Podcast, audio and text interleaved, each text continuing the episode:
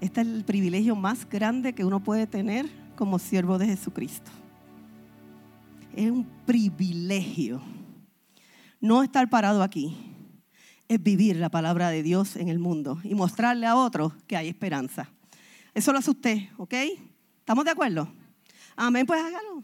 Préndeme la luz, Joana, que hoy tenemos la parte más importante de este servicio y es la exposición de la palabra de Dios. Así que nosotros nos sentimos muy agradecidos por todo el mes de julio de todos estos predicadores que han pasado por aquí, por este altar, han dado unas palabras certeras, eficaces, y yo sé que todos han aprendido. Pero hoy también le toca a otro a otra hermana que nosotros amamos mucho, la hemos visto crecer, no tan solo en el Evangelio, sino, ¿verdad?, físicamente, porque fue nuestra estudiante, ¿verdad? Esto, siempre hay estudiantes por ahí. Así que nosotros estamos muy orgullosos, es una mujer que se ha dejado notar aquí en Casa del Padre y quiero que la reciban con un fuerte aplauso. Ella es Soledad Morales.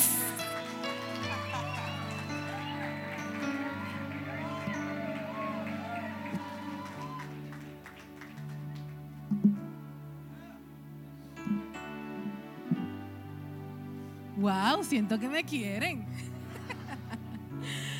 Que el Señor les bendiga, que el Señor les bendiga mucho. Yo estoy bien contenta porque yo sé que la pastora entiende lo que está pasando.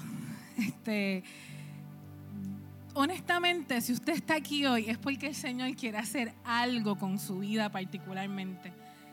no porque yo esté aquí hablando, eso no tiene nada que ver. Es porque he visto cómo el Señor fue gestando algo y lo entrelazó todo con lo que Él nos quiere entregar. Y me siento sumamente privilegiada de tener la oportunidad de estar aquí. Para los que no me conocen, porque hay muchas caritas nuevas aquí en Casa del Padre, mi nombre es Soledad Morales, como dijeron la pastora. Y llevo, llevo aquí desde el 2015 más o menos, eh, en la vida de los pastores desde su boda, desde antes. Yo estuve ahí, yo estuve ahí, yo fui testigo de ese momento. Este, pero caminando con los líderes de, aquí de la casa y con ellos desde el 2015 y siendo parte del liderazgo de la casa y ha sido un camino de fe, literalmente. Este, pero antes de comenzar, quiero, quiero orar. Quiero orar. Señor y Padre bueno, me pongo delante de tu presencia, Padre, dándote gracias, Señor, porque he visto tu mano moverse desde, desde el principio de este servicio. Gracias Señor porque eres tú el que estás aquí. Yo te pido que seas tú hablando a los corazones de cada uno de mis hermanos, que seas tú callando toda voz de distracción y toda la contrariedad, Padre, y que seas tú hablando directamente a través de tu Espíritu Santo a los corazones. Gracias Señor. Amén y amén. Pues le decía que esto de, de ser líder en casa del Padre es un camino de fe y de impulsarnos, ¿verdad? Y de crecer y, tú te sientes como que en los growing pains que uno pasa en la adolescencia todo el tiempo. Pero así mismo ha sido en el caminar de mi vida, ha sido eso mismo, ver cómo el Señor siempre me ha llevado a un lugar donde tengo que ensanchar mi fe. Y les quiero hacer esta anécdota. Yo puedo estar aquí tres horas hablándole nada más de mis cuentos, pero voy a hacer uno en particular. Hace varios añitos mi carro se dañó. Mi primer carro fue un Nissan Sentra dos puertas, como del noventa y pico. Y ese carro se dañó y mi papá le habían regalado en ese entonces un Mazda. Y mi hermana y yo lo compartíamos para poder ir al trabajo y hacer nuestras diligencias. Y este día yo le digo a mi hermana, quédate con el carro y búscame cuando salga del trabajo pues ella hizo eso, me fue a buscar y cuando íbamos subiendo a la 199, habíamos pasado a Dianés, pues Leyana, íbamos subiendo la, la cuesta, no sé si saben, se ubican más o menos donde íbamos. Ella aceleraba el carro y el carro iba para atrás y yo, pero esto como que no era. Entonces aceleraba el carro y el carro con velocidad hacia atrás. Pues obviamente tuvimos que parar, buscar una grúa. La cosa es que llegamos las dos a casa sin carro. Y yo, diantre, Señor, ¿qué yo voy a hacer ahora? Porque yo tengo que ir al trabajo. Yo, en la otra iglesia que yo iba, pues yo era líder de ministerio de jóvenes, teníamos un chorro de actividades. Y yo struggling toda la semana este, buscando pon y haciendo villas y castillas para cumplir con los compromisos. Y este día estoy en casa y le digo a papi, este fin de semana me voy a comprar un carro. Y él me mira y me dice, ajá, ¿con qué chavos y con qué crédito? Y yo, yo no te lo estoy pidiendo a ti, yo se lo estoy pidiendo al Señor. Y me fui. Entonces, este, eso fue como que al medio de la semana. El sábado, como toda buena hija de mi papá, Incordia, me le meto en la cama, este ser, chiquitito, y le digo, papi, levántate. Hoy es sábado y tienes que llevarme a comprar el carro. Y él, Soledad, ¿con qué chavos y con qué crédito? Y yo, papi, tú dijiste que me ibas a llevar. Y él, yo voy a hacer una llamada. Si en ese dealer me dicen que hay posibilidades, yo te llevo. Y yo, pues está bien. Una llamada es un, un try, ¿verdad? Pues hace la llamada. ¿Y qué le dijo el vendedor? El vendedor al fin, ¿qué usted cree que le dijo? Tráela que yo la monto. Y yo, pues papi, ya, él dijo que me monta. Llego yo, y yo tengo cinco, somos, nosotros somos cinco hijos. ¿Cuál de los cinco más imprudente? Los que los conocen saben que es verdad lo que yo digo. Estoy bajando las escaleras de mi casa. Yo soy la menor de las cinco. Y mis hermanos están ahí y me dicen, ¿para dónde vas? Y yo a buscar mi carro. Y mi hermano me dice, ajá, ¿con qué chavos y con qué crédito? Y yo dije, entre hermano. Yo me voy, salgo por la puerta y viro. Y yo, espérate, papi, espérate, no nos podemos ir. Y entro y mi hermano me dice, ¿qué te pasa? Y yo, se me quedaron los CD, sí, porque en aquel entonces eran CD. Y, mi hermano me dice, ¿los CD? Y yo, sí. ¿Y el CD para qué? Y yo, pues para cuando venga, venir oyendo mi CD en el carro. Y él, ah, ajá, ajá, ok. Me voy. Estuve allí horas para, pues, ¿verdad? En el proceso, en el dealer. Y cuando por fin la cosa estaba pintando bien, aparece que yo tengo una hipoteca tirada a pérdida en mi crédito del 74. Mi gente, yo nací en el 84. O sea, eso no era posible tuvimos que ir al Banco Popular a buscar una carta que dijera que mi cuenta solamente era la que yo tenía, bueno, un revolú.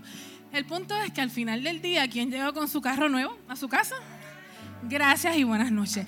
No les voy a decir todos los malabares que tuvimos que hacer para que apareciera el dinero, pero yo tenía una visa Icon de 300 dólares de crédito y esa fue lo que me ayudó a poder, ¿verdad?, este, sostener mi transacción. Porque yo les digo esto, porque definitivamente el Señor, cuando el Señor te ha llamado para algo, Él te dota y te da las herramientas y marca tu fe. Y quizás en aquel momento yo lo veía como algo de lo cotidiano, pero yo no me estaba dando cuenta que el Señor estaba marcando el paso de mi vida y el propósito para lo que Él me había puesto en mi familia, en mi casa, alrededor de los que yo estaba. Hoy yo les quiero hablar de Nehemías. Y yo no sé si ustedes saben, o quienes han leído, ¿verdad? El libro de Nehemías. Pero Nehemías fue una persona bien, bien importante porque él fue llamado a reedificar los muros de Jerusalén. Yo les voy a hacer aquí un recap rapidito para que ustedes se ubiquen. Nehemías se entera de que los muros de la ciudad de sus padres estaban destruidos. O sea, esta ciudad estaba devastada. Cuando él le dan esta noticia, él dice como que, Dios mío, como esto es posible. Y él gimió delante del Señor, esto a él le dolió. Y él se fue en ayuno, en oración, él oró por este pueblo, él le recordó al Señor la promesa que le había hecho a Moisés. Como que él, él tiró todos sus cartuchos ahí, Señor, haz algo. Pero Nehemías era el copero del rey. Y le toca, ¿verdad? Después de todo su silicio, le toca raro en Nehemías. Y definitivamente era su cara de tribulación. Y el rey le pregunta que qué le pasa. Y él le dice, ¿cómo no voy a estar triste? Si los muros de mi ciudad, de la ciudad de mis padres, están destruidos. Esa ciudad está devastada. Y el rey le dice, ¿cómo te ayudo? Yo quiero que ustedes sepan que Nehemías se paró y le dijo, yo, yo, pienso que Nehemías tenía algo de boricua, porque era medio cachetero. Yo les explico ahora. Nehemías les dice, bueno, pues dame permiso para ir a, a buscar, a, poder ir a reedificar la, ciudad. Pero Nehemías era el copero del rey. O sea, si él se iba, la labor de Nehemías, que era esa labor de probar el vino para saber si, si estaba envenenado, no iba a haber quien lo hiciera. las posibilidades de peligro del rey crecían. Pero el rey no le importó esto, el rey le dio permiso para que se ausentara el tiempo que necesitara para ir a reedificar la ciudad. Pero porque yo digo que Nehemías era medio boricua, porque él le dice, mira, yo necesito que tú me des unas cartas para yo pasar por cada provincia sin problema. Pero, y el rey le dice que sí. Pero no obstante, él le dice, y quiero también que me des otra carta para Saf, para que me dé madera, para que me dé madera para reedificar la ciudad y mi casa donde yo voy a estar. También le dan, ¿verdad? Este, la madera. Y es que cuando el Señor te, te, envía a hacer algo, Él te capacita y te envía equipado. Él no te envía así como que dale, por ahí. No, no, no, el Señor te respalda en todo. Y Nehemías salió por allá. Cuando llega, él está así viendo la ciudad. Dice que al tercer día él se va en, en caballo y él no tenía por dónde pasar porque la devastación de este sitio era a otro nivel. Pero él aún así se recordó de lo que el Señor lo mandó a hacer, era reedificar la, la, ciudad. Y él cogió a la gente que estaba con él, les dio todas sus palabras de ánimo. Yo me imagino que él sacó su cheerleader a pasear y dijo, vamos a hacerlo. Y la gente comenzó a, a, a reedificar el muro. Pero siempre se levanta, ¿verdad? El enemigo, la oposición. Pero cuando nosotros decidimos movernos en obediencia, movernos a hacer lo que tenemos que hacer, el enemigo no se va a quedar quieto y va a venir y dice, ya, ya está encaminada, ya va por ahí, va, mira, va para el cumplimiento, yo tengo que hacer algo. Pues se levantaron tres eh, particulares de, allí de, de, la ciudad a querer parar lo que estaba haciendo Nehemías. Pero para que ustedes sepan, la, la muralla y, la reconstrucción de la iglesia, de, la ciudad se logró. Y la realidad es que eh, esto era la encomienda de Nehemías. Pero yo les quiero leer el versículo base de esta predicación y está en Nehemías 2:20. Se los voy a leer en la Reina Valera primero. Y dice, y en respuesta les dije, el Dios de los cielos, Él nos prosperará. Y nosotros sus siervos nos levantaremos y edificaremos, porque nosotros, porque vosotros no tenéis parte ni derecho ni memoria en Jerusalén. Me gusta más la versión de la nueva traducción viviente y dice así, yo contesté, el Dios de los cielos nos ayudará a tener éxito nosotros sus siervos comenzaremos a reconstruir esta muralla, pero ustedes no tienen ninguna parte ni derecho legal o reclamo histórico en Jerusalén. O sea, esta gente eran unos agregados. Ellos fue de donde ustedes salieron. Ustedes no tienen aquí nada que hacer, así que nosotros vamos a hacer lo que el Señor nos mandó a hacer. Y la realidad es que ellos estaban bien claros de su identidad, porque ellos decían, pero ustedes no tienen ninguna parte ni derecho. Y antes dijeron, nosotros sus siervos. Ellos sabían a quiénes les servían. Ellos sabían quién los estaba respaldando. Y por eso ellos estaban claros que ellos tenían que cumplir esa encomienda. Nehemías había entendido desde el principio que él había sido llamado para la reconstrucción del muro. El Señor puso ese peso en Nehemías de tener que hacer eso y ese peso en su corazón. Por eso él gimió delante del Señor. Cuando el Señor nos llama a hacer algo, él pone ese peso en nosotros y aunque los queramos ignorar, nosotros sabemos que está ahí. El pastor siempre dice algo como que uno puede oírle el llamado, pero el llamado te va a perseguir. Y es que la realidad es esa. Nosotros podemos hacer mil cosas, pero si ya el Señor nos llamó a algo, eso está ahí. Tú puedes esperar toda la vida y no querer hacerlo. Pero va a llegar el momento en donde esa inquietud, donde el Espíritu Santo no te va a dejar y tú vas a tener que asumir tu posición. Pero entonces queda de nosotros si lo hacemos como uno dice, a la buena o a la mala. Nemías, después de estar en la presencia del Señor y ser entendido de lo que le tocaba, se levantó y se presentó delante del rey. Él era el copero, él no lo tenían que dejar ir, pero él halló gracia delante del rey, porque cuando caminamos en obediencia, todo se alinea para que nosotros podamos ir al cumplimiento. No es que no vamos a encontrar oposición, porque siempre se, va a levantar la oposición. Pero nosotros tenemos que caminar a ese alineamiento, a buscar ese alineamiento del Señor, porque ahí es que vamos a tener el respaldo de Él. Nehemías sabía que reedificar el muro, esa ciudad de promesa, había, era una ciudad de depósito. Había un depósito particular en esa ciudad y Nehemías lo sabía. Y es el mismo depósito particular que hay en tu vida y que hay en mi vida. O sea, el Señor nos llamó nos dio identidad, nos dijo hacia dónde teníamos que ir y no importa la situación o la circunstancia que estemos pasando, cuántas veces nos hayamos caído, cuántas veces nos hayamos tenido que levantar. Lo que el Señor habló sobre nosotros no caduca, eso nadie lo puede revocar. Y nuestro peor verdugo somos nosotros.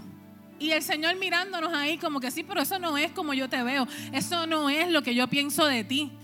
Entonces nosotros tenemos que levantarnos con esa autoridad y caminar hacia eso. Esa era la voluntad del Padre, la reedificación del muro y de, esa ciudad. El Señor puso en gracia a Nehemías y abrió puertas. Así que el Señor mismo nos pone en gracia delante de los que vayamos y va a abrir las puertas necesarias para que nosotros vayamos al cumplimiento. Pero tenemos nosotros que movernos. Siempre que te muevas en, obediencia se levantará la oposición.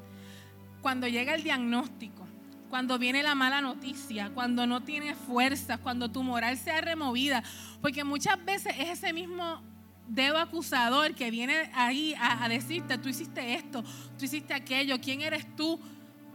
Pero eso tampoco viene del Señor y eso es ese pensamiento de mentira para paralizarte. Hay momentos que llega la destrucción y oiremos, oiremos voces contrarias en todo momento. O sea, yo tenía voces contrarias en mi casa, de la gente que me amaba. Eran los primeros que me decían con qué, con qué crédito y con qué, y con qué chavo tú lo vas a hacer. Pero es que si el Señor te posiciona, tú tienes que asumir tu postura y pararte con la autoridad que el Señor nos ha dado. Y ese versículo de, de Nehemías 2.20 es eso.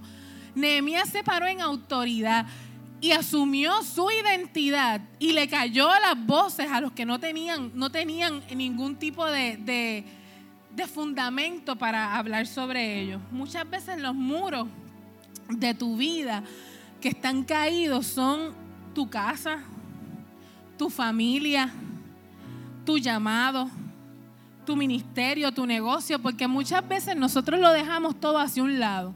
Decimos, esto está tan mal, que cómo yo voy a poder recuperar esto, esto está tan mal, que cómo yo voy a poder reconstruir algo aquí, porque lo estamos viendo con nuestros ojos carnales. Pero el Señor nos ha dado unas herramientas que no son de este mundo, son herramientas espirituales para derribar fortaleza. No lo digo yo, lo dice la palabra. Entonces, si nosotros tenemos estas herramientas, con esas mismas herramientas, nosotros tenemos que reedificar, nosotros tenemos que levantarnos a hacer lo que el Señor nos llamó. Eh, les quiero leer lo que dice en Nehemías 4 del 15 al 18. Dice así.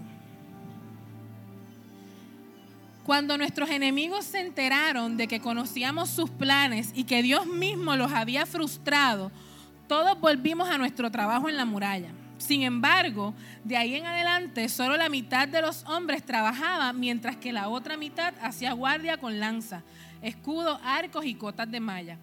Los líderes se colocaron detrás del pueblo de Judá que edificaba la muralla. Los obreros seguían con el trabajo sosteniendo con una mano la carga y con la otra un arma. Todos los que construían tenían una espada asegurada a su costado. El que tocaba la trompeta quedó conmigo para tocar, para tocar al arma. Ustedes se imaginan la escena, o sea, esta gente está ahí, construyendo. Aquí los que son contratistas, Jan sabe, ¿verdad?, cómo es este asunto. Tú estás empañetando, tú estás ahí poniendo bloques, pero tienes gente que viene en tu contra, pero tú tienes que seguir haciendo el trabajo.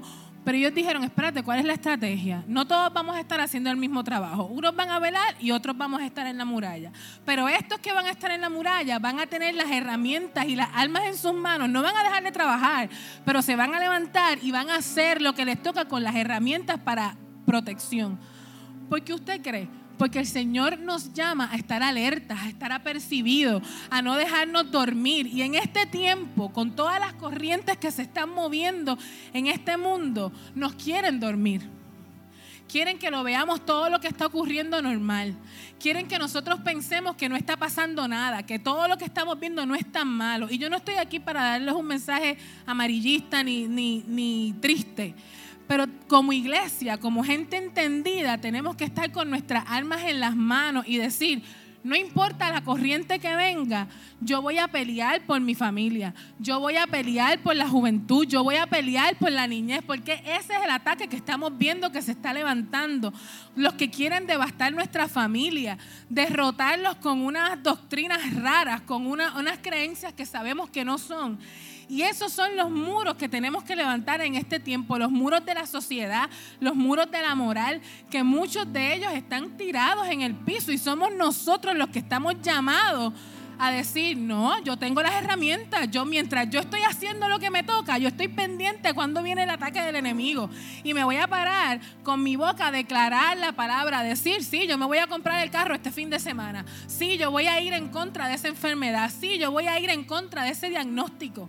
Porque nada de eso es más grande que lo que el Señor ha dicho que va a hacer. Y de ese llamado sobre tu vida y de ese propósito y del cumplimiento. Y eso es lo que esta gente entendió. Ellos tenían que reconstruir ese muro. Jerusalén tenía algo especial. Había un lustre que había que sacar nuevamente en esa ciudad.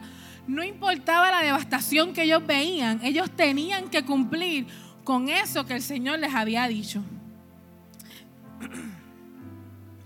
Hace varios años en mi familia pasamos por una situación bien fuerte. Y mi hermana nos dio una noticia bien devastadora. Ella tomó unas decisiones bien devastadoras para su vida. Y nosotros como familia, familia cristiana, gracias a Dios, porque si no, no hay quien aguante estas cosas, asumimos nuestra posición, ¿verdad? Porque ahora pues uno tiene que estar bien claro dónde está parado. Y, pero yo podía ver cómo esta situación literalmente fue un ataque a nuestra identidad como familia, a la unión de nosotros, a ese núcleo. Y en ese momento, mi hermana, que para mí, e, ella y yo somos uña y mugre, literalmente. Este, en ese momento yo, yo dije, esta relación se puede dañar. Y obviamente era algo que pesaba en mi corazón. Nosotros buscamos, en ese tiempo yo no estaba viniendo aquí a casa del Padre, buscamos ayuda con los pastores de, mi, de mis papás. Este, y nos dieron dirección en el proceso. Pero mi hermana siguió. Ella nos escuchó, tomó su decisión y pues así caminamos todos estos años orando por ella. Orando por ella, orando por sus circunstancias y pidiéndole al Señor misericordia. En la pandemia, eh, en uno, yo creo que yo conté esto en, en algún otro momento que compartí con, con ustedes aquí. Yo tomé la decisión de empezar a estudiar el libro de Hechos y eso a mí me cambió la perspectiva de mi vida como cristiana totalmente. Y yo estaba teniendo unos momentos con el Señor muy bonitos en ese periodo de lockdown. Y esta madrugada estoy hablando con mi hermana por mensaje de texto porque ya no vive aquí. Y yo sentía que algo en el espíritu estaba pasando, pero algo muy fuerte. Y yo, mientras estoy escribiéndole, le digo, eh, le, le empiezo a decir varias cosas, pero me paro porque ya estoy viendo que hay como un despertar en ella. Y estoy orando y le digo, Señor, yo necesito que tú traigas convicción de pecado a su vida. Que ella llegue a arrepentimiento. Pero ¿qué le digo? ¿Qué hago? ¿Cómo hago? Y sigo orando mientras estoy escribiéndole un par de mensajes de texto y sentí levantarme de mi cama, ir al cuarto de mi mamá, eran como las 2 de la mañana, y le dije, yo necesito que te pongas a interceder ahora por esto. Le explico. Mami se va a mi cuarto, porque en ese tiempo yo todavía vivía en casa de mis papás, y mientras yo estoy hablando con mi hermana por mensaje de texto, ella está arrodillada intercediendo en, en el piso y cuando yo ya no estaba hablando, me, unía en oración con ella. Y en ese momento, nosotras sabíamos que algo había pasado. Nos acostamos a dormir. Dos días después recibimos un texto en el chat de la familia donde mi hermana nos cuenta que tomó esta decisión que para ella fue, yo digo que la decisión de su vida. Y eso hizo un cambio en ella total, que solo Dios, yo les puedo asegurar que solo Dios hace lo que hizo ahí. Y en ese momento yo recordé todas las veces que el Señor me ha parado en una posición donde yo no puedo abandonar mi posición, donde yo tengo que ejercer mi fe, donde yo he tenido que, recordarme que yo estoy ahí para edificar los muros de mi casa, para edificar los muros de mi familia, para edificar los muros de mi vida, porque cuando yo edifico los muros de mi vida, los que están alrededor de mí se edifican. Mi familia es una familia que el Señor ha depositado mucha palabra en ella. Así que somos el blanco perfecto. El año pasado, yo creo que aquí nadie sabe esto, quizás el pastor. El año pasado nosotros tuvimos una, una situación que tuvimos que pasarla en silencio. Y esto sí que nos devastó. Esto fue algo que el no poder hablarlo Nada más eso te destruye. Gracias. Y cuando tú ves que es amenazado lo que tú amas con todo tu corazón, como uno dice, los huevos se ponen a peseta. Y yo me acuerdo orar por esto y decir, Señor, aquí sí, si tú no metes tu mano, nosotros vamos a perder esta familia. Si tú no metes tu mano, aquí las relaciones se van a pique. Yo no les puedo explicar el ataque tan diabólico, porque es que fue algo del enemigo tan fuerte que se quiso levantar en mi casa. Y nosotros ahí como familia en silencio pasando el valle de sombra y de muerte literalmente. Y ustedes nos veían aquí sirviendo, nos veían aquí sonriendo a Omar, a Noira, a los nenes. Y nosotros estábamos pasando por esta situación súper difícil que no, no, sabíamos cómo manejarla. Esto, hay cosas que te cogen desprevenido y tú dices, ¿cómo? ¿Con, qué se come esto? Y más cuando tú piensas que estas cosas no van a tocar tu puerta. Yo recuerdo haberle dicho al Señor, si tú no lo haces, no lo va a hacer nadie porque es una situación de perdón, es una situación de sanidad y esto hay que olvidarlo. Y hay, cosas que literalmente tú dices, olvidar esto, cuando te tocan la fibra de tu corazón, cuando es la gente que tú amas, cuando es la gente por la que tú dices, yo doy la vida por ellos, eso es difícil. Pero para el Señor no hay nada difícil. Y cuando los muros se caen, solo Él puede venir a reedificar. Solo Él puede venir a traer e-, esos huesos secos de los que hablaba la ira. Solamente Él puede darle vida a esos huesos. Y yo experimenté en mi casa la restauración de mi familia completa. Lo que yo pensé que no iba a pasar, yo se lo decía a sí mismo al Señor en mi soledad. Yo le decía, es que no hay manera, con los caracteres que tenemos todos nosotros, con, la situación que fue, no hay manera que esto pueda se, pueda, se pueda quedar bien sin que no haya nada lacerado. Y el Señor me cayó la boca. Porque yo les puedo asegurar hoy que si usted va a mi casa y usted comparte con mi familia, usted no se da cuenta que nada de esto pasó. Nosotros nos podemos sentar a la mesa y nos amamos los unos a los otros y, y allí no hay inhibiciones, no hay, no hay deferencia. O sea, allí nosotros estamos porque aprendimos a amarnos más allá de lo que nosotros somos, pero sobre todo a través del amor de Cristo. Pero esos muros fueron reedificados. Hubo gente que se paró en ese momento y dijimos, no, no, no, vamos a, no nos vamos a rendir. Hay una palabra sobre nosotros. El Señor dijo que nosotros somos real sacerdocio, nación santa, pueblo escogido por Dios. O sea, nosotros no tenemos cualquier identidad. Nuestro Padre fue el que nos llamó, Él fue el que te llamó a ti, Él fue el que te puso nombre, Él te dio identidad de hijo. Entonces, ¿qué te, te descalifica? ¿Por qué entonces tenemos que parar y decir, esto está tan devastado que nadie va a poder hacer nada por mí? No, eso es mentira. Pero este es el momento de salir de ese pecado o de esa situación y decir, ya se acabó. Ahorita escuchaba lo que decía Edgar, que decía, es que no hay pecado tan grande que el Señor no pueda perdonar o borrar. Y es así mismo. Muchas veces tu muro se cayó por el pecado que cometiste. Muchas veces tu muro se cayó porque no, no tienes tan siquiera el valor de levantarte a ejercer lo que ya el Señor habló sobre tu vida. Pero hoy el Señor te está diciendo, yo te llamé a reedificar los muros. Yo te llamé a que retomaras la, la reedificación de tus muros.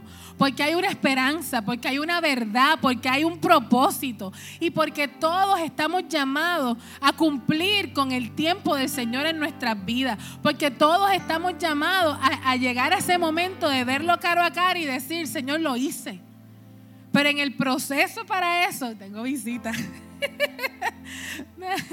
en el proceso para eso, definitivamente nos va a costar. Pero el Señor dijo que Él nos iba a dar el éxito. Y dice, se lo voy a repetir, Nehemías 2.20, y yo contesté, el Dios del cielo nos ayudará a tener éxito. Nosotros sus siervos comenzaremos a reconstruir esta muralla pero ustedes no tienen ninguna parte ni derecho legal o reclamo histórico. No hay reclamo histórico, no hay historia que pueda venir a decir que lo que tú hiciste te, descalifica o que lo que tú hiciste es tan malo como para que el Señor no restaure y reconstruya tu, mura, tu, mura, tu muralla, tu muro. Así que les quiero recordar algo. El Señor te llama. Él te capacita y te equipa si te mueves en obediencia, Él te asegura que tendrás éxito en Él. Así que hoy yo le insto a que usted identifique cuáles son esas murallas que quizás están caídas. ¿Qué es eso que quizás usted abandonó, lo engavetó, dijo, no, en este momento no puede ser? Y yo le pido que hoy venga delante de la presencia del Señor porque este es el día que hizo el Señor para reedificar para que retomemos la reedificación de nuestros muros y nos movamos al cumplimiento de lo que el Señor habló sobre nuestras vidas, porque no fue cualquier palabra, fue la palabra de Dios sobre nosotros. Así que no sé si alguien quiere pasar para que podamos orar por, por ustedes. Si hay alguien que no ha aceptado al Señor en su vida como su único y suficiente Salvador, este es el día también. Eh, a mí me gustaría que pudieran cantar el, puente. ¿El puente es qué se dice? Ese ahí. Eh, tengo, tengo ahí, me queda algo. Este, porque realmente eso es lo que el Señor hace. De las ruinas y de las tumbas. Jerusalén estaba en ruinas. Jerusalén estaba devastada. Pero había algo que tenía que ocurrir en Jerusalén. Hay algo que tiene que ocurrir en nuestra vida. Hay algo que el Señor quiere hacer con nosotros hoy. No dejes pasar la oportunidad. No dejes pasar este tiempo. Aquí nadie va a juzgar lo que tú tienes que decirle al Señor. Eso es entre tú y Él. Pero realmente este es el momento.